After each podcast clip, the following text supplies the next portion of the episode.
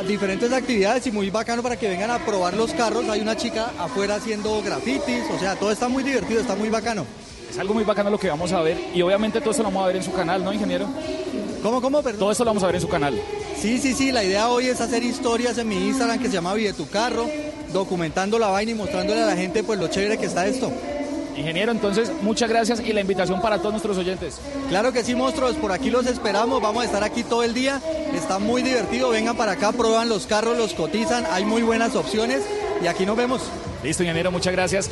Ya saben, la invitación es acá en la calle 63, número 3010. Es muy fácil llegar por la 30, ustedes pueden llegar, estamos ubicados en el costado norte-sur pueden llegar también en Transmilenio y lo mejor de todo, hay parqueadero para que ustedes aprovechen y vengan con toda su familia.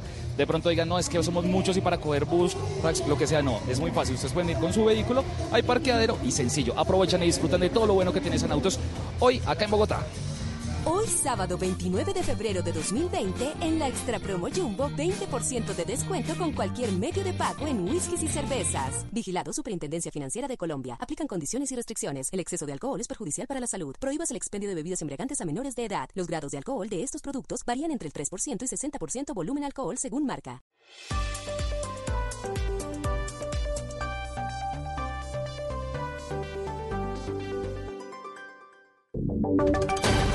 Voces y sonidos de Colombia y el mundo en Blue Radio y bluradio.com, porque la verdad es de todos. Una de la tarde, un minuto, hora de actualizar información en Blue Radio, la noticia del día, la confirmación del primer caso de coronavirus en Ecuador. Se trata de una mujer que al parecer se contagió en España, llegó a territorio ecuatoriano sin síntomas y días después empezó a sentir el malestar. El gobierno colombiano ya fue notificado de manera oficial de este asunto, ha advertido que la enfermedad irremediablemente terminará llegando a nuestro país.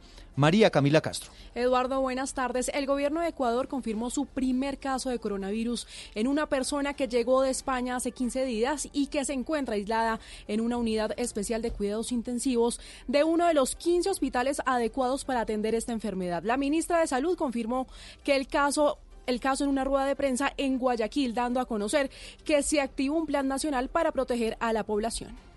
Se trata de un caso importado, una ciudadana ecuatoriana que reside en España, que ingresó a nuestro país el 14 de febrero sin sintomatología. La paciente en principio no presentó síntomas hasta que se detectó y confirmó la enfermedad, por lo que ha sido aislada en una unidad de terapia intensiva. Pero además el ministro de Salud ha hecho un censo y seguimiento de las 80 personas que están en el plan de vigilancia por haber tenido contacto con ella, pero aclara, aclaró que no han presentado síntomas de la enfermedad. Por su parte, el ministro de Salud en Colombia, Iván González, en conversación con Blue Radio aseguró que el país está preparado para enfrentar casos de coronavirus. Sabemos que en algún momento van a llegar casos a Colombia y estamos preparados para afrontarlos y para superarlos como lo hemos hecho en el pasado y como haremos a futuro, porque estas situaciones no son nuevas para la humanidad el ministro también confirmó que las pruebas realizadas a todos los colombianos, a la tripulación y al personal médico que atendió el vuelo Júpiter arrojaron resultados negativos para el coronavirus. Y le actualizó rápidamente cifras, Eduardo. En Brasil hay un caso de coronavirus, en México ya se han confirmado tres, uno en Ecuador y más de mil casos de coronavirus en Italia. En Italia, que es tal vez donde se está destapando toda esta epidemia. Bueno, pendientes de lo que ocurre también en Europa, pendientes de lo que está pasando en el mundo, porque este coronavirus ya le está pegando durísimo a la economía del mundo. De hecho, conversamos en las últimas horas con el director del Observatorio Laboral de la Universidad del Rosario, él se llama Iván Jaramillo, y él teme que los impactos de este coronavirus en materia económica también terminen pegándole al desempleo en Colombia pues es previsible que ese teórico crecimiento pues no sea tal, que vaya a empezar a estancar, vaya a empezar a, a y eso va a volver a impactar las cifras de empleabilidad porque al final el empleo depende del crecimiento económico, no depende de otra cosa. Y ya que estamos hablando de economía, hay crisis en Santander por cuenta del cierre de la vía entre San Gil y eh, Bucaramanga. La vía Bogotá-Bucaramanga prácticamente está cerrada por dificultades en 13 puntos y ya hoy reconoció el Invías que esta situación durará por lo menos 20 días. En estos momentos maquinaria pesada está trabajando para remover los escombros, pero también para atender la emergencia en pie de cuesta, porque hoy encontraron Julián Mejía un cuarto cuerpo sin vida por cuenta de esta situación allí. Eduardo, el panorama es bastante desolador, especialmente sobre la vía que comunica Bucaramanga con San Gil en el sector de Curos y Pescadero. El lodo y la tierra ha sido difícil de remover y la alerta es máxima por cuenta de las lluvias que amenazan además con caer en las próximas horas. El presidente Iván Duque estuvo en la mañana, sobrevoló toda la zona del desastre y luego anunció varias medidas para ayudar a los damnificados. Entre estas son las de subsidios de arrendamiento, congelación de créditos para los campesinos cuyas viviendas y cultivos quedaron completamente destruidos. Además, el sector avícola es el más golpeado en la región. Escuchemos lo que dijo el mandatario Iván Duque. Hemos hecho también el levantamiento de un censo de damnificados de manera que aceleremos la llegada de ayuda humanitaria, ya se entregó una parte, pero seguiremos proveyéndola para atender a las personas afectadas. Pero el drama no para ahí. La, vía Bucaramanga-San Gil seguirá cerrada y se espera que en 20 días se habilite el paso a un carril en el sector de Curos. Juan Esteban Gil es el director del Instituto Nacional de Vías, Invías, quien confirmó esta noticia. Son 25 sitios entre pérdidas de banca, zona de derrumbes y zona de avalanches. Para poder habilitar un carril, el compromiso es que en los próximos 20 días tengamos la posibilidad, ya que tenemos tres sitios puntuales. Además, eh, continúa la búsqueda de seis personas que desaparecieron tras la avalancha en pie de cuesta. La noticia ha sido que en las últimas horas encontraron el cuerpo de un menor de edad en el sector conocido como Nuevo Girón en el municipio de Girón. Precisamente, al parecer, sería este cuerpo pertenecería al hermano del pequeño Dylan. Recordemos que es el bebé de ocho meses que fue rescatado en medio del lodo. Este cuerpo apareció a 20 kilómetros de la zona de desastre y se espera que en las próximas horas se confirme la identidad del cuerpo. Bueno, estas son noticias que están en desarrollo. Gracias, Julián. Hay preocupación entre los avícolas por el impacto que pueda tener ese cierre de la carretera entre Bogotá y Bucaramanga, porque es que Marcela Peña, mucho del huevo que se consume en el centro del país, mucho del pollo también proviene de toda esa región y esto podría terminar teniendo unos profundos impactos económicos. Solo para empezar, Eduardo, la avalancha en la que fue arrastrado Dylan Matías y a la que sobrevivió se llevó también por delante a una granja avícola con 50 mil aves que se ahogaron en el lodo y tuvieron que ser enterradas. Esta granja es apenas una entre miles que están en una región que produce 9 millones de huevos. Más de la mitad, unos 5 millones, llegan desde Santander al centro del país y hoy el transporte de este alimento básico se incrementó ya en un 22% porque las vías alternas están en mal estado. Hablamos con el presidente de FENAVI, Gonzalo Moreno. Mire, necesitamos infraestructura acorde con la importancia del departamento, tanto para la producción de alimentos como para el transporte y las necesidades de conectar con el resto del país. Las vías alternas son más largas y están en mal estado. En algunos casos incluso no tienen pavimento, lo que dificulta la movilidad de las más de 200 tractomulas diarias que normalmente salen de Santander hacia el centro del país con pollo, huevo y otros alimentos. Y ya que hablamos de vías, otra vez hubo un accidente de tránsito que tuvo un bus de transporte público como protagonista. Esta vez ocurrió en la vía entre Palmira y Cali. Allí un bus se salió de control, se estrelló con otro vehículo. Estamos hablando, Víctor Tavares, de un balance preliminar eliminar de por lo menos dos muertos y diez heridos. Así es, Eduardo, vuelve y se repite la escena. Esta vez fue en la vía Palmira-Cali. Una buceta que cubría la ruta Buga-Cali se accidentó aparatosamente contra un separador, según el reporte de las autoridades. Al menos 12 heridos fueron trasladados hasta una clínica del norte de la capital del Valle, entre ellos un menor de edad entre los 8 y 10 años, de acuerdo también eh, con el reporte que acaba de entregar el coronel Hernán Carvajal, quien es el jefe de la Policía de Tránsito y Transporte en el Valle del Cauca. Inicialmente lo que observamos es una pérdida de control. Estamos es con nuestros técnicos en, seguridad vial, verificando las circunstancias del hecho, haciendo todas las inspecciones técnicas con el fin de establecer cuál fue la causa de la pérdida de control del vehículo, si fue velocidad, una distracción o algún elemento externo de la vía. La vía Palmira-Cali a esta hora permanece cerrada por cuenta de los trabajos de investigación que adelantan allí en el lugar donde ocurrió el accidente y a esta hora también hay que decir que las autoridades atienden otro accidente, el de un taxi que se volcó en el sector de Arroyo Hondo entre Cali y Jumbo por aparente exceso de velocidad.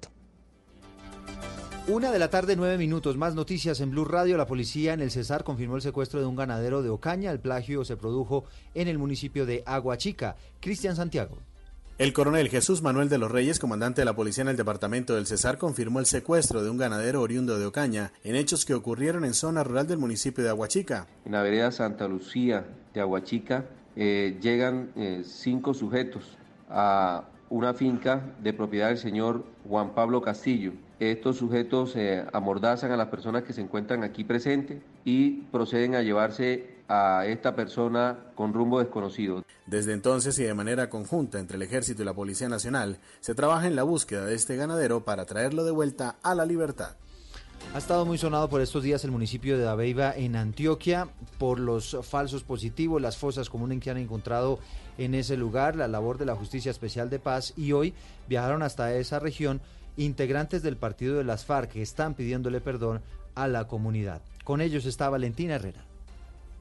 Hola, buenas tardes. Los saludo desde el occidente antioqueño que ha sido famoso por estos días por las inspecciones que adelanta la JEP en el cementerio del municipio. Pero hoy la noticia es por un acto de reconciliación, pues hasta ahora en el parque principal se adelanta el ritual del perdón en el que miembros de la desaparecida guerrilla de las FARC le piden perdón a la comunidad indígena como víctima del conflicto.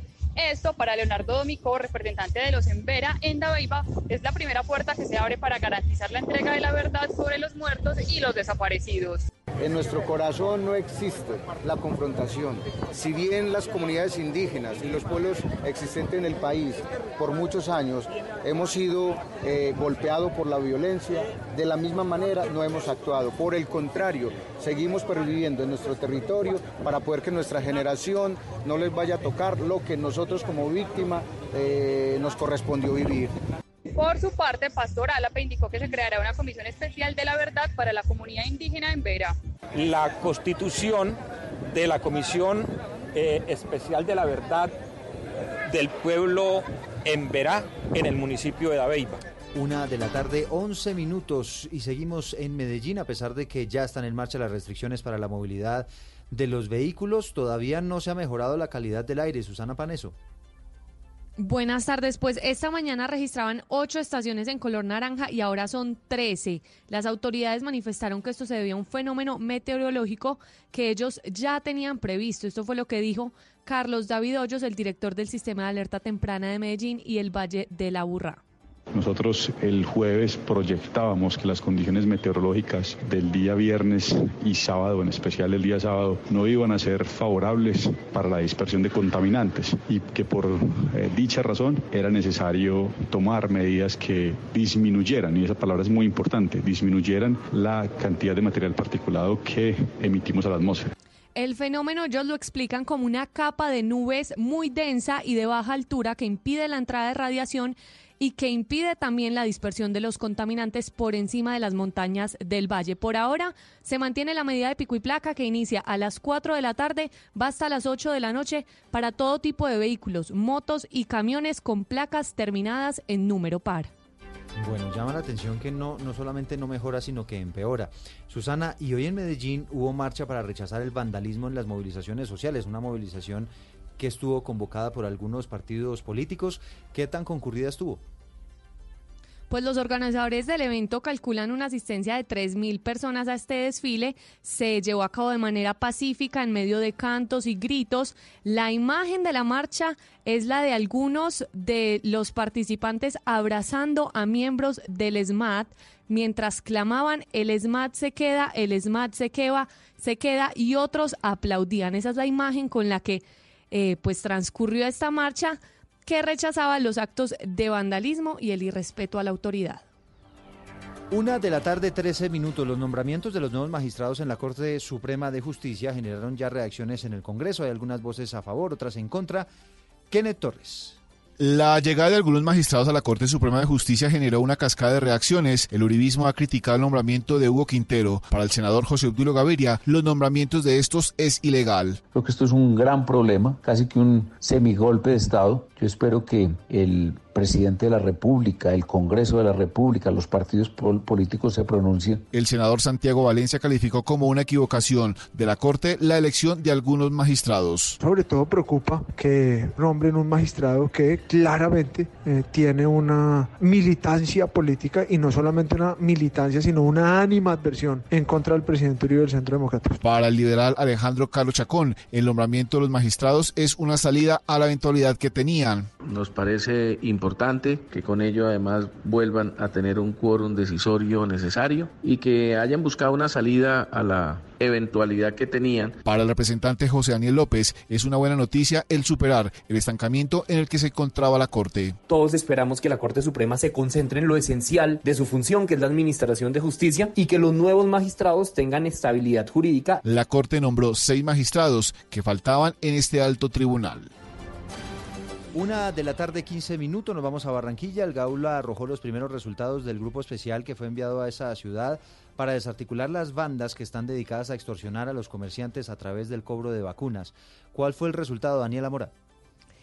Eduardo, muy buenas tardes. Con cuatro nuevas capturas sumadas a las de alias JJ y alias Yacer registradas durante esta semana, el Gaula de la Policía Nacional logró la desarticulación de una de las células criminales más temerarias al servicio de la banda delincuencial Los Costeños. Esta estructura autodenominada Los de San Roque serían los responsables del homicidio del tendero de 52 años asesinado al interior de su establecimiento comercial en el barrio Chiquinquirá y también de otros tres ataques a tiendas del sur de la ciudad bajo la modalidad de extorsiones. El general Fernando Murillo, director antisecuestro y antiextorsión del Gaula, reveló detalles de cómo operaba la estructura delincuencial que extendió su accionar criminal a otros sectores comerciales en diferentes puntos de la ciudad. Esto es delincuencia común al servicio de esta banda organizada Los Costeños, que pasaban por las tiendas, por los hoteles, por las farmacias y por diferentes establecimientos públicos, primero dejando una nota escrita en la cual exigían de 5 a 10 millones de pesos. Fuera de eso, la modalidad que utilizaban era ponerle en cuotas el pago de a 50 mil pesos. Decían ofrecer seguridad Durante los dos privada. primeros meses del año, al menos 10 tenderos en Barranquilla han denunciado extorsiones por parte de este mismo grupo criminal. Los capturados deberán enfrentar cargos por los delitos de concierto para delinquir con fines de extorsión, fabricación y porte de armas de fuego y homicidio y homicidio tentado.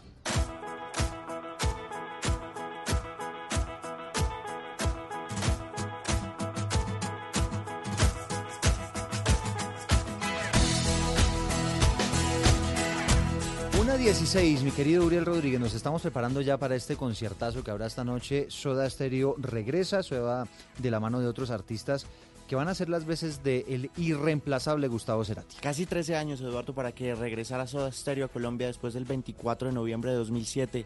Esta vez, obviamente, sin Gustavo Cerati, pero a modo de homenaje. Pero hablemos de movilidad, porque va a estar un poco complicado, aparte de los eh, trancones particulares de los fines de semana. Pero antes de hablar de los cierres en el Estadio del Campín, donde va a ser este concierto, en este momento, en la calle 33 a con carrera 16, se adelanta una movilización denominada Provida, por cuenta de unas 90 personas que protestan contra el aborto. Mientras que desde las 6 de la tarde y hasta las 6 de la mañana del domingo habrá varios tramos viales inhabilitados, entre los que se destacan el cierre de las calzadas norte y sur de la calle 53B bis entre la transversal 28 y la avenida NQS. Habrá un cierre total de la calle 57A entre la avenida NQS y el acceso al parqueadero norte y cierre controlado desde dicho acceso a la diagonal 61C, incluidos los senderos peatonales de los dos costados. Cierres que, que tienen que tener previstos a las personas que se van a movilizar por Bogotá, principalmente en cercanías del Estadio El Campín. Cuando en esta noche se presenta Soda Stereo. Básicamente las, las vías que están en las inmediaciones del estadio. Muy bien, gracias Uriel. Y con Zoom de Soda Stereo, lo saludo Cristian Marín. Usted llega con el resumen de las noticias deportivas. Arrancamos hablando de James Rodríguez. Hombre, todos pensamos que lo iban a meter en la convocatoria para jugar mañana frente al Barcelona, partido clásico allá en España, pero no entró tampoco. Eduardo, con las buenas tardes. Sí, infortunadamente James David Rodríguez no entró dentro de los planes del técnico Zinedine Zidane para el compromiso mañana a las 3 de la tarde en el Bernabéu frente al Barcelona. Se suponía que de pronto James podía ser alternativa por las novedades que puede presentar tanto en el departamento médico como a nivel de sanciones el Real Madrid. Sin embargo, a pesar de todas estas aristas, el técnico francés optó por mantener las diferencias con el colombiano. También hay que decir, porque estamos con Selección Colombia, que el Bournemouth igualó a dos con el Chelsea a los 54 minutos. Jefferson Lerma se reportó con anotación. Pasaron muchos meses para que el medio centro se volviera a encontrar con el gol. Tuvo una calificación de 7.3. Esta noche atentos porque Los mejores doblistas del mundo estarán disputando su primer título de la temporada. Juan Sebastián Cabal y Robert Fara se medirán a Marcelo Lema de Brasil y a Lucas Kubot polaco por el ATP 500 de Acapulco. Los hechos más importantes deportivos que se han presentado durante el día, Eduardo. Bueno, muy bien, Cristian, y con usted, con Zoom de Soda Stereo, llegamos al final de este resumen de noticias. Una de la tarde, 19 minutos, no se muevan, ya viene el radar.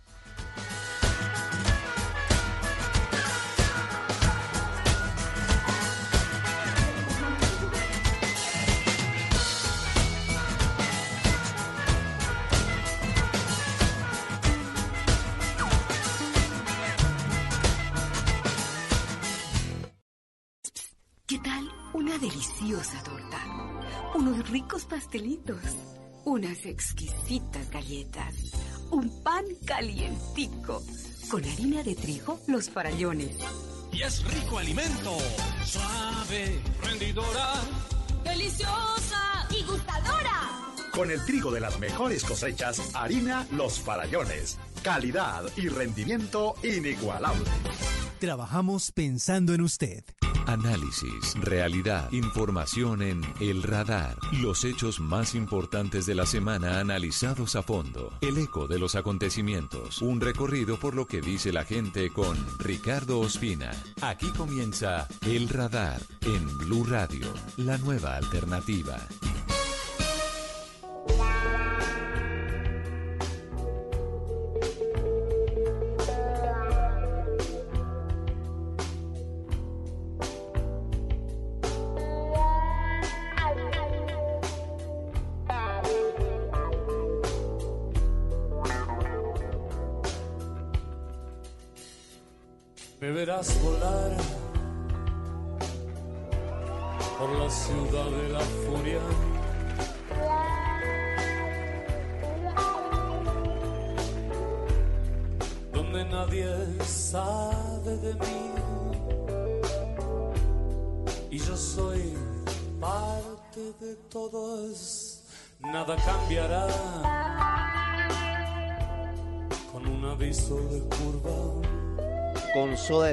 Con Gustavo Cerati, el eterno Gustavo Cerati, en colaboración con Andrea Echeverry, en este desconectado, escuchando en la Ciudad de la Furia. Iniciamos hoy el radar en Blue Radio y en BlueRadio.com con las noticias más importantes de la semana, con los planes para sábado y domingo. Y comenzamos hoy, 29 de febrero. Este es año bisiesto y por supuesto Hoy es el día 366 del año. No es que sea el último día, pero sí es el día adicional que tenemos. Finalizando el mes de febrero, comenzamos con los planes para hoy en Bogotá, en el Estadio El Campín. Gracias Totales es el nombre del concierto de Soda Stereo, por supuesto sin la voz y sin la magia de Gustavo Cerati, que murió hace seis años después de haber sufrido un accidente cerebrovascular en la ciudad de Caracas, luego de un concierto en el legendario Poliedro. Pero sí vienen Charlie Alberti y Zeta Bosio, que son los músicos originales, y el vocalista, sí señores, es el hijo de Gustavo Cerati. Pero es una reunión de amigos, además. Vendrán otros grandes vocalistas, entre ellos Andrea Echeverry, a quien escuchamos en esta canción, la legendaria cantante de los Aterciopelados, en ese concierto, como lo decimos, esta noche en el Campín en Bogotá. Miguel Garzón, buenas tardes. Miguel habló con la gente de Soda Stereo hablando sobre el concierto, sobre algunas voces críticas que siempre son más papistas que el Papa, pero sobre todo de, de la emoción que tienen ellos de encontrarse de nuevo con su público. Miguel, hola, ¿qué hubo? Buenas tardes. Sí, señor Ricardo, buenas tardes. Hoy sábado 29 de febrero comienza en el Estadio El Campín de Bogotá la gira Gracias Total. Es un concierto para los fans de Soda Stereo que traerá a grandes invitados como Andrea Echeverri de Terciopelados, Rubén Albarrán de Café Tacuba, Roby Draco Rosa, León Larregui, entre otros. La idea de hacer este nuevo show nació después de que se gestara este espectáculo del Circo del Sol de Soda Stereo. Allí, Charlie Alberti y Zeta Bocio, los miembros sobrevivientes de Soda, aprovecharon el impulso para hacer una gira de agradecimiento. Precisamente Charlie Alberti, que es el baterista de toda la vida de la banda, habló con nosotros y esto nos contó. Nosotros siempre fuimos un paso más allá, siempre corrimos riesgos al hacer nuestros discos, al hacer los shows, y esto no es la excepción. Creemos que el mejor show posible es el que estamos haciendo. el show más obvio hubiese sido el bueno, invitamos a todos los, este, a todos los cantantes que se suban eh, uno tras otro arriba del escenario, pero nos parecía realmente que no era lo que queríamos. Es un show audiovisual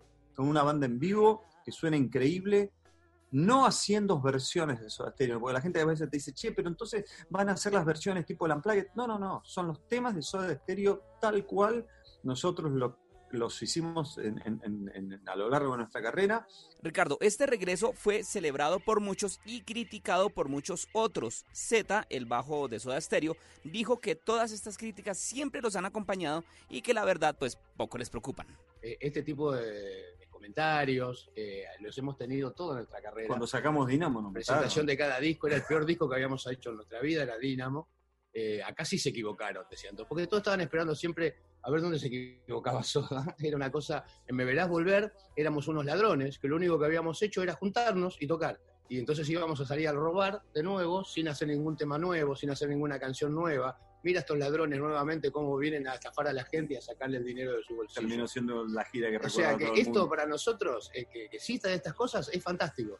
Pues este tributo a Soda Stereo y a Gustavo Cerati cuenta con un desfile de estrellas de la música que van a actuar, algunos en vivo y otros en video, con la banda durante toda la gira, Ricardo. Esto nos dijeron los miembros de Soda sobre esta experiencia de colaborar con artistas de esta categoría. Estamos muy, muy felices con, con- con todo lo que ocurrió y con yo me quedo con lo bueno, con la emoción de Rubén Albarrán escribiéndome a las 2 de la mañana terminando de grabar al borde del llanto, que es uno de los momentos más emocionantes de su vida, cantando las canciones de, de- una de sus bandas preferidas, eh, León, La Reggae, lo mismo, las canciones que me formaron, que me hicieron ser músico. Gracias por darme esta oportunidad. Andrea Echeverry, siempre divino, una gran emoción. Eh, Fue la primera que grabó, eh, todo, eh, nosotros hacemos esto para, para rodearnos de eso e ir a buscar las cosas buenas, ir, a- ir, ir- ir- ir en busca de, de lo bueno, ¿no? Pues ya las puertas del estadio El Campín se abren hoy a las 5 de la tarde y el concierto va a comenzar a las 8 de la noche. Un toque con el que Soda Stereo le volverá a decir a su público gracias totales. Esta noche. Miguel, gracias. Muy invitados a este concierto. Gracias totales esta noche en Bogotá.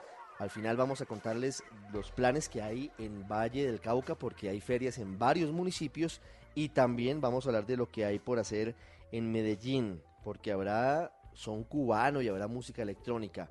En segundos vamos a hablar del coronavirus que sigue siendo una amenaza mundial. Vamos a contarle la historia de cómo llegaron los 15 colombianos que fueron repatriados desde Wuhan, desde el centro oriente de China, el epicentro de esta epidemia que mantiene a los mercados y a la economía del mundo en vilo y que mantiene a la Organización Mundial de la Salud también en alerta permanente. Vamos a hablar de Playa Blanca, de ese sitio paradisiaco muy cerca de Cartagena que se ha convertido en un verdadero lío por la falta de gobierno y la falta de Estado. Y también estaremos hablando con el padre Francisco de Rú, el presidente de la Comisión de la Verdad, y lo que está pasando un poco, esclareciendo lo que sucedió en los 90, esclareciendo, entre otros, o intentando esclarecer el asesinato de Álvaro Gómez Hurtado. Todo eso a continuación. Gracias por acompañarnos en el radar en Blue Radio y en bluradio.com.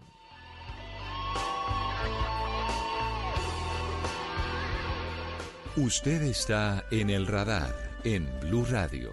En el Centro de Alto Rendimiento en Bogotá, esto está ubicado en el centro occidente de la ciudad, el gobierno colombiano decidió que se lleva a cabo la cuarentena de los 15 colombianos que fueron repatriados desde Wuhan, el epicentro del coronavirus, esa epidemia que mantiene al mundo en alerta. ¿Hay alguna prevención, sobre todo de quienes van a practicar deporte en este sitio y de algunos vecinos? Sin embargo, y esto es muy importante decirlo, hasta el momento todos los exámenes practicados a estos colombianos, a estos compatriotas, han resultado negativos. Ellos están en cuarentena, están aislados Y María Camila Roa de Blue Radio habló con los vecinos, habló con los vendedores ambulantes, habló con la gente que pasa por ese sitio. María Camila, buenas tardes. Ricardo, buenas tardes. Después de recorrer 18.800 kilómetros en el avión Júpiter de la FAG desde Wuhan, China, pasando por la India y España, los colombianos evacuados, sus familias y la tripulación están en esta villa deportiva de Coldeportes, donde la situación es de tranquilidad. El movimiento que hemos podido observar es el ingreso de personal de la Red Nacional de Urgencias. Han entrado también funcionarios de la Cruz Roja colombiana y hay seguridad garantizada por la policía, todos con su respectivo tapabocas. Alcanzamos a ver desde afuera quienes están dentro de la villa del edificio donde se están quedando los colombianos, totalmente vestidos de blanco y cubiertos, aparentemente terminando de reparar los daños causados en el techo cuando se rompió el tubo de agua caliente entre el segundo y el tercer piso. Hernando Maecha es uno de los colombianos que está en este aislamiento preventivo. Yo escuché algo por fuera, eh, no sé, llegaron a decirnos que de pronto nos iban a evacuar, pero a los cinco minutos volvieron nos dijeron que no, que no, que estuviéramos tranquilos. El flujo de la movilidad por la carrera 60, la vía sobre la cual está ubicada la villa, ha sido normal en estos dos días. También hay paso de biciusuarios por la ciclorruta, pero lo que nos dice, por ejemplo, la señora Jenny, que trabaja en un puesto de venta informal desde hace 17 años aquí, es que menos personas han transitado desde que llegaron los evacuados de Wuhan, por lo cual sus ventas se han visto afectadas. ¿Ha venido menos gente? Sí, claro, claro, sí. Se ha bajado mucho. Porque sí, la mamá le da miedo de venir y traer los niños. ¿Por qué está usando tapabocas? Como, como precaución. No, no, no me preocupa porque como supuestamente no traen, no vienen con el, con, con el virus. Hemos visto a varios deportistas y funcionarios del Centro de Alto Rendimiento y del Centro de Ciencias del Deporte. Varios han venido a realizar actividades como tenis de campo, boxeo en los coliseos, gimnasia, judo y otros deportes normalmente. Nancy Fuque, fisioterapeuta del Ministerio del Deporte, aseguró que las actividades han transcurrido con total normalidad. Creo que esta vez sí está cerrada la, la pista de atletismo, pero pues las actividades han venido realizándose sin ninguna sin ningún inconveniente ni ninguna restricción. Este episodio del tubo de suministro de agua caliente que se rompió a las 3 de la mañana del día en que llegaron los colombianos ya fue superado y dicen las autoridades que todo está en orden para que los colombianos evacuados de Wuhan y sus familias puedan pasar aquí los 13 días que les quedan de aislamiento preventivo. Un informe de María Camila Roa para el radar. Usted está en El Radar en Blue Radio.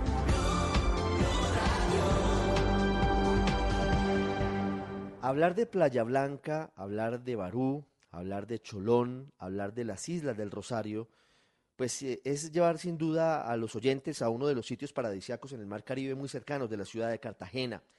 Y es el sitio en el que miles de personas todos los días están llegando para tomar el sol, porque las playas son hermosas, maravillosas, pero todo se salió de control, porque ni la alcaldía de Cartagena, ni el Ministerio de Ambiente, ni Cardique, ni nadie ni la Armada se hacen responsables de lo que pasa y es tierra de nadie, justamente. Dálida Orozco llegó hasta Playa Blanca y fue testigo de la manera en la que, intentando regresar al control por parte de las autoridades, se presentan dificultades. Habló con la gente en Playa Blanca, ¿qué es lo que está pasando, Dálida? El sol en Playa Blanca es tan implacable como el carácter y la decisión de sus nativos de hacer valer el que dicen es un derecho ancestral habitar estas playas. Como si se alistaran para una batalla acorazados entre el mangle y el sonido del mar Caribe que se difumina entre el bullicio de los cientos de turistas que van y vienen en la isla, los nativos solo repiten una frase, de aquí nadie nos saca. Que Playa Blanca ha sido y será de los, nativos. Esta semana el nombre de las paradisíacas playas otra vez ocuparon todos los titulares de prensa. La Superintendencia de Industria y Comercio ordenó cesar el servicio de alojamiento para turistas en Playa Blanca, lo que significaría el fin de 63 hostales y hoteles que han sido construidos en estos terrenos de bajamar. Las razones, según describe el documento de la superintendencia, estos hoteles no cuentan con permiso de suelo y tampoco con la infraestructura adecuada para atender una eventual emergencia que se presente en la isla. El secretario del Interior, David Múnera, quien tiene en sus manos la labor de hacer cumplir esta orden administrativa y de paso el decreto 1141 de 2017 de la alcaldía de Cartagena que va en este mismo sentido, Dice que ya todo está listo para que a partir de la próxima semana nadie que no sea nativo de la isla pueda dormir en Playa Blanca. Que todos los ciudadanos nacionales y extranjeros, porque aquí hay muchos extranjeros con negocios, sean conscientes que tienen que respetar la ley y no nos obligan a tener que tomar medidas. Ojalá, porque además estos son, todos estos son bienes de uso público. Aquí estamos en un lugar de bienes de uso público, que son de la nación donde no se puede construir. Aquí los únicos que tienen derecho son los ancestrales, son los del Consejo Comunitario. Pero aquí los consejos comunitarios, su participación es minoritaria. Aquí hay gente de todas las nacionalidades y de todos los rincones de Colombia con negocios. Sin embargo, el panorama no se ve tan cristalino como las aguas de ese lado del Mar Caribe. En Playa Blanca, en la actualidad, hay inversionistas extranjeros y nacionales que luego de asociarse con algún miembro de las 63 familias reconocidas y certificadas como raizales, construyeron hoteles hasta de 800 millones de pesos, con paneles solares, servicio de agua caliente en la habitación y hasta Wi-Fi libre en un balneario sin acceso siquiera a la energía eléctrica. Hoteles que son lujo dentro del lujo natural que ofrece a la vista de todos Playa Blanca. Y hoy la responsabilidad ha sido del mismo Estado, el mismo Estado que permitieron que las personas que uno llama de afuera hayan eh, posesionado construcciones aquí. No podemos nosotros tomar a Playa Blanca, tomar decisiones así, porque afectamos no solamente a Playa Blanca como tal, afectamos a las comunidades que hacen parte del área. No sé nada, soy turista. Esta frase es el título perfecto para describir la percepción de quienes disfrutan del que aparenta ser el último fin de semana en el que los turistas podrán ver un amanecer en Playa Blanca. Matías García es uno de ellos, un argentino que llegó desde el pasado miércoles a la isla con un grupo de amigos. La verdad que me parece alocada porque es una playa que la tendríamos que disfrutar entre todos. Este, y bueno, nada, la verdad que me parece bastante raro la, medida, pero bueno, este, ¿ya, ¿ya está en vigencia? Ah, está en vigencia. Excelente. Pero el fallo de la SIC no es el único tema que ocupa Playa Blanca por estos días. Por un lado, las autoridades cartageneras piensan cómo recuperar el control y cumplir con la capacidad de carga que no debe exceder los 3.000 visitantes diarios. Los nativos, por su parte, se la juegan toda por la titulación colectiva, mientras que Parques Nacionales Naturales de Colombia, encargado de la protección del balneario, atiende la consulta previa ordenada por la Corte Suprema de Justicia ante la medida que prohíbe el ingreso marítimo a la zona norte de Playa Blanca. Así las cosas, son 3.200 metros de paradisíaca belleza de la que seguramente seguiremos escuchando por muchos días. Dálida, gracias. Pues eh, realmente la radiografía de lo que pasa en ese sitio hermoso, cercano a Cartagena, como es Playa Blanca, sí es dramático. Ese sitio, cercano a Cholón, cercano a las Islas del Rosario, cercano a Barú, que se había convertido en un balneario que muchos turistas colombianos y extranjeros iban a visitar, pues está saliendo de control. De hecho, se salió de control desde hace bastante tiempo. La Procuraduría ha venido haciendo un trabajo muy juicioso, muy juicioso en el sitio, previniendo y advirtiendo desde hace rato, pero por supuesto la interinidad en materia política en Cartagena no había permitido que se pudiera avanzar en un trabajo mucho más detallado para ponerle límites a Playa Blanca para saber que el paso terrestre por pasacaballos complicó la situación. Pero bueno, ya se está trabajando de una manera muy intensa, pero el informe más completo decía sobre Playa Blanca lo ha hecho la Procuraduría y por eso quiero saludar al Procurador Provincial de Cartagena. Procurador Guido Flores, bienvenido al Radar en Blue Radio, buenas tardes. ¿Cuánto tiempo lleva usted con su equipo analizando lo que sucede en Playa Blanca? Bueno, el, tema de Playa Blanca realmente nosotros lo, venía, lo veníamos analizando de hace aproximadamente dos años, que ha venido una espiral de inseguridad, de, insalubridad en, en la zona y estábamos, digamos, reuniendo los motivos para hacer un pronunciamiento y un requerimiento más firme al alcalde.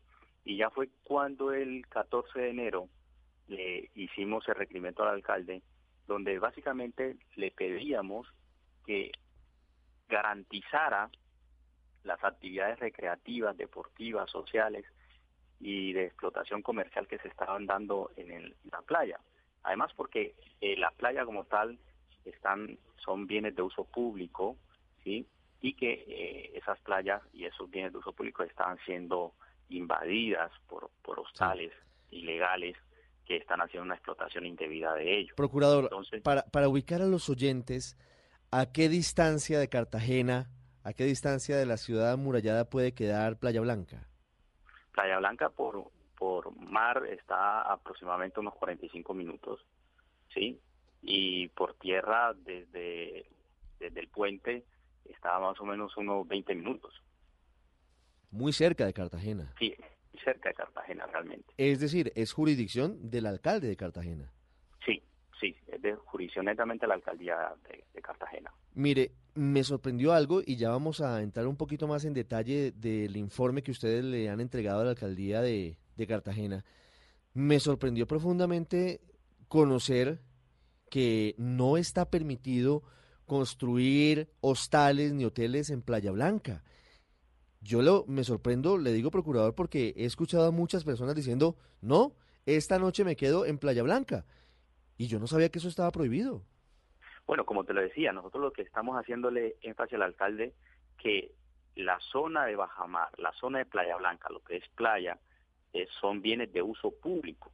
Y entonces en esa zona como tal está prohibido construir. Allí no se puede construir, allí no se puede pernoctar. Hay una situación especial con los nativos que en 2014 la Corte Constitucional eh, a través de una sentencia, eh, mm, le, dio una protección especial de que podían estar, vivir allí, en esa zona, temporalmente, hasta tanto el distrito los reubique, porque obviamente la Corte tiene claro que son bienes de uso público y que nadie, ni nativos, ni, ni, ni cualquier ciudadano puede eh, pernoctar ahí, puede vivir ahí, puede construir ahí. ¿Y entonces por qué hay hostales? ¿Y por qué hay hoteles entonces, procurador? Eso es el, en, ese, en, en, en, eso le apuntamos al trabajo que estamos haciendo, ¿sí? Para que el distrito pueda recuperar estas zonas, ¿sí? Y que sea del disfrute de todos los colombianos con la responsabilidad que tiene eh, eh, esos predios, porque son, son, son predios que hacen parte del Parque Natural Marino, de alguna manera. ¿Sí? Entonces, hacia allá apuntamos a que el distrito realmente cumpla sus funciones y pueda recuperar eh, los espacios públicos. Me llama la atención, sobre todo en diciembre o en temporada alta, puede ser en Semana Santa o en junio, señor procurador, las fotos, los videos, las imágenes de Playa Blanca atestada de turistas, pero es que la verdad ni siquiera se puede caminar en la playa. Realmente, ¿quién disfruta con esa cantidad de gente? ¿Por qué no hay bueno, un control para, para mirar hasta qué punto se puede llevar a, al número de turistas? Es decir, llegó tal número, ya se cierra y no puede entrar nadie más. Mire, eh, Ricardo, ahí eso ya está regulado, ¿sí? Porque la Corporación Autónoma eh, Cardique, eh, en, en, en, en trabajo con asocios con parques naturales, determinó que a la playa diariamente podían entrar 1.124 personas y ese es el control que nosotros inclusive le estamos pidiendo al alcalde, que garantice el cumplimiento de la capacidad de carga, que solo entren a la playa 3.124 personas, porque nosotros tenemos entendido que, en, por ejemplo, en temporada alta, que hay que decirlo también, en Cartagena ya no hay temporada alta. Cartagena siempre está de temporada alta. Ah, esa es una buena ¿Sí? precisión. Siempre, siempre hay turistas, sí. siempre hay siempre eventos, hay convenciones. Sí. Entonces ya aquí no se puede hablar, es más, porque cuando uno tiene la oportunidad de hablar con la gente del, del sector hotelero, dice, es que nosotros siempre estamos llenos, realmente, o sea, y, y, y lo que estamos viendo en Cartagena, eso se ve, ¿sí? Eh, que pueden haber unos picos puntuales, pero la, actividad turística en Cartagena es muy alta. Entonces, tenemos entendido, por ejemplo, que en, en, en esos picos puntuales le pueden ir a Playa Blanca 10.000 o 15.000 personas, ¿sí? Eso es mucha gente con relación a lo que ya ha estipulado la, la corporación, que solo pueden estar 3.124 personas. Obviamente, no turistas, solo los 3.124 que sean turistas, no, todos, todos, o sea, nativos, vendedores, son eh, se incluyen en esos 3.124 personas. Sí. O sea que lo que no hay que preguntar realmente eh, por qué no se regula, sino es por qué no se cumple la regulación que ya, que ya que ya se tiene. Mire, por eso quiero preguntarle, señor procurador, ustedes que han tenido ese informe y ese estudio detallado en Playa Blanca, hay varias autoridades aquí involucradas, no solamente la alcaldía de Cartagena. ¿Qué pasa con Cardique, que es la Corporación Autónoma Regional? ¿Qué pasa con la Armada? ¿Qué pasa con el Ministerio de Ambiente? ¿En dónde están las autoridades? ¿Ustedes qué han podido indagar? Bueno, realmente eh, en, el, en, el, problema que hay en Playa Blanca confluye eh, Armada Nacional con Guardacosta, con DIMAR, confluye Parques Nacionales, confluye Cardique, eh, el Distrito, el Ministerio del Interior, ¿sí? Lo que hemos, digamos, logrado a partir del requerimiento del 14 de enero es establecer unas mesas de trabajo con todas las instituciones y se está organizando un plan de trabajo para que para hacer efectiva el cumplimiento de toda la normativa en cuanto a en cuanto a, la, a la, capacidad de carga y en cuanto al cumplimiento de, la no pernotación, en cuanto a la delimitación de las zonas para que puedan eh, entrar las lanchas a la playa, ¿sí? Eh, estamos en ese trabajo, pero obviamente lo que lo que sí requerimos sí es una mayor concreción en cuanto a la toma de decisiones por parte de, la, de, las, de las autoridades competentes. Es decir, ya llevamos un tiempo bastante largo en estas mesas de trabajo, pero los avances todavía no, no son muy importantes. Tenemos que avanzar más y a mejor ritmo. Señor Procurador, ¿por qué hay restaurantes, por qué hay bares y peor aún, por qué hay hoteles y hostales casi que metidos en el mar, con palafitas, con, con esas construcciones como las de, como un poco las de Venecia o cuando se inició la colonización de Venezuela, que eran montadas sobre, sobre troncos. ¿Qué está pasando?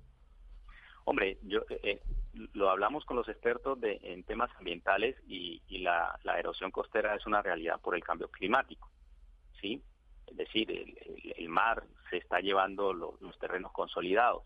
Pero en el caso de Playa Blanca es de doble vía, es que el mar se está metiendo y también se le está metiendo al mar. ¿Sí? Es decir, la, gente está construyendo sobre la playa. Entonces, eh, eh, eh, de ahí se desprende el llamado al, distrito que le hicimos el 14 de enero para que realmente recupere esta, estas zonas y la playa quede libre de construcciones para que las tortugas puedan llegar a desovar eh, sin problema alguno. Entonces, hacia allá va, obviamente, el, requerimiento y el seguimiento que nosotros le estamos haciendo a, las actividades que se dan en Playa Blanca. Sí, hace algunas semanas vivimos una situación y una historia dramática de una joven estudiante barranquillera que murió luego de que un yate pasara por encima de ella y de algunos de sus compañeros que estaban nadando en Cholón. Ese es otro tema que preocupa. ¿Cómo están los controles para las embarcaciones en esa zona? Hombre, en esta mesa de trabajo eh, le hemos también solicitado a, Guardacosta y a Dimar que se hagan los controles en cada uno de los muelles de salida de Cartagena. Eh, si bien es cierto, eh, el, muelle donde más salen las lanchas es desde, desde la bodeguita, pero pues, hay unas marinas privadas que también eh, eh, de, las cuales también salen lanchas. Eso, digamos, eh, de alguna manera está, está controlado. Lo que está en Cholón es la delimitación de las zonas de bañistas, que en eso se está trabajando y por en las mesas de trabajo que tenemos se ha especificado que hay un proyecto por parte de, del gobierno nacional para delimitar esa zona. Creo que la idea es que ese proyecto esté ejecutado antes de Semana Santa y en eso se está trabajando. Pero obviamente eh, eh, el compromiso, eh, Ricardo, tiene que ser tanto de las autoridades, pero también de, de los ciudadanos en el buen uso de los, de los espacios recreativos que hay en, en las playas. sin duda, sin duda, pero procurador, para seguir con este decálogo, qué triste hablar solamente de lo malo, ya me va a hablar usted de lo bueno, porque sin duda Playa Blanca y Cholón tienen mucho que mostrar y mucho que entregar a los turistas si se hace de manera sostenible. Está un asunto que tiene que ver más con el comercio y con los avivatos, y usted sabe a qué me refiero. Al cobro excesivo, exagerado por, por un pescado con arroz con coco y patacones, o por el precio exagerado de las cervezas. ¿Quién controla eso? Porque están matando, decían algunos, la gallina de los huevos de oro al darle en la cabeza, como decimos popularmente, a los turistas. Hombre, eh, de, las cosas buenas que, podemos resaltar de, este trabajo que se está haciendo fue que la Superintendencia de Industria y Comercio eh, ha participado en la mesa de trabajo y precisamente el día 26 sacó la resolución eh, donde de manera preventiva e inmediata ordena a los que tienen eh, establecimientos en Cholón, sí, que, eh, perdón, en, Playa Blanca, que efectivamente están eh, realizando una actividad prohibida, sí. Y en esas mesas de trabajo también le hemos solicitado al alcalde que a través de su secretaría de Interior eh, controle, haga un control efectivo de los de los precios que allí se cobran por los alimentos que, que los turistas consumen. Obviamente eh, son excesivos en ocasiones, se han habido muchas quejas, ¿sí? Y, y es con todo este trabajo lo que queremos es que realmente eh, haya, haya, se termine este uso hacia, los turistas, pero eh, hay un tema muy importante que es que la superintendencia también ya entró y que le está dando, le está ordenando inclusive al mismo alcalde, sí, que haga efectiva estas estas prohibiciones que, que está que está imponiendo. Sí. Señor Procurador Guido Flores, muchísimas gracias por contarnos lo que está pasando en Playa Blanca, por contarnos lo bueno también y lo que hay que mejorar, pero lo más importante es que hay un diagnóstico. Ahora le corresponde al alcalde, le corresponde a las autoridades del medio ambiente y marítimas definir que esto se cumpla para evitar que sigan ocurriendo tal cantidad de, de abusos, Playa Blanca no aguanta más y, hay que preservar ese sitio, sin duda, para el medio ambiente y para el futuro. Muy amable, procurador. Muchas gracias, Ricardo. Ya regresamos a El Radar en Blue Radio.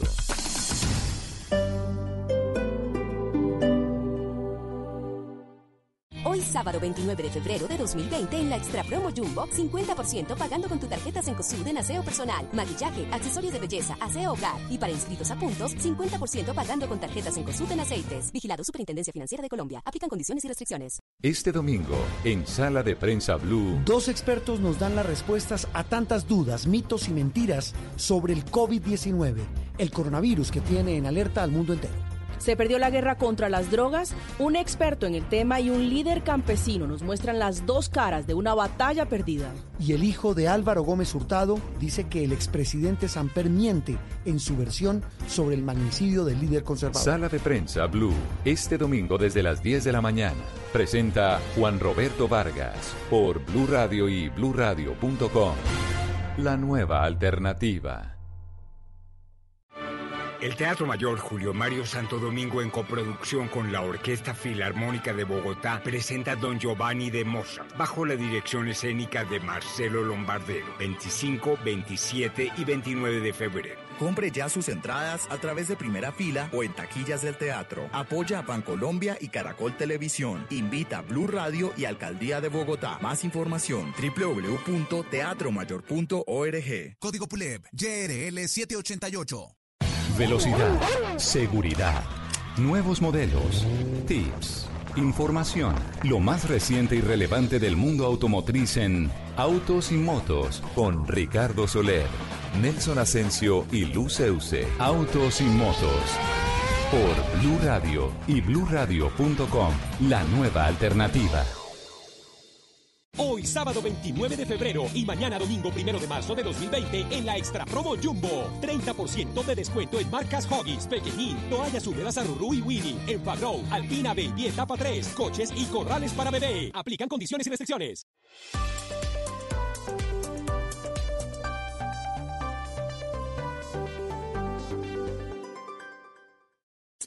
¿Qué tal una deliciosa torta? Unos ricos pastelitos unas exquisitas galletas, un pan calientico, con harina de trigo, los farallones. Y es rico alimento, suave, rendidora, deliciosa y gustadora. Con el trigo de las mejores cosechas, harina Los Farallones. Calidad y rendimiento inigualable. Trabajamos pensando en usted.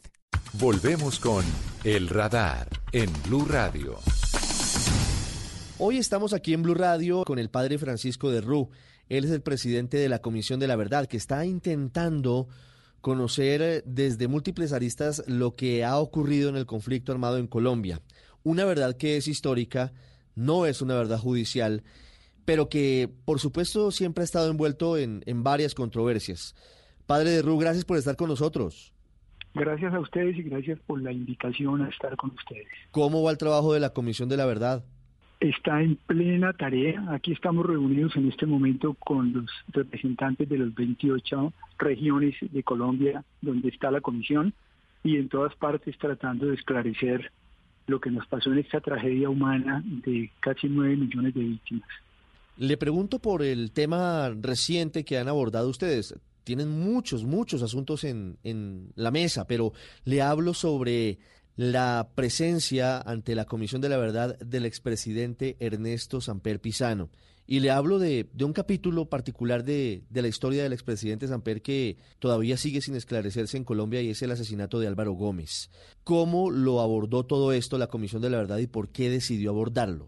Efectivamente, la Comisión está invitando ahora a personajes importantes de la vida nacional que por el puesto que ocuparon tienen una visión comprensiva de la época de la historia que ellos vivieron.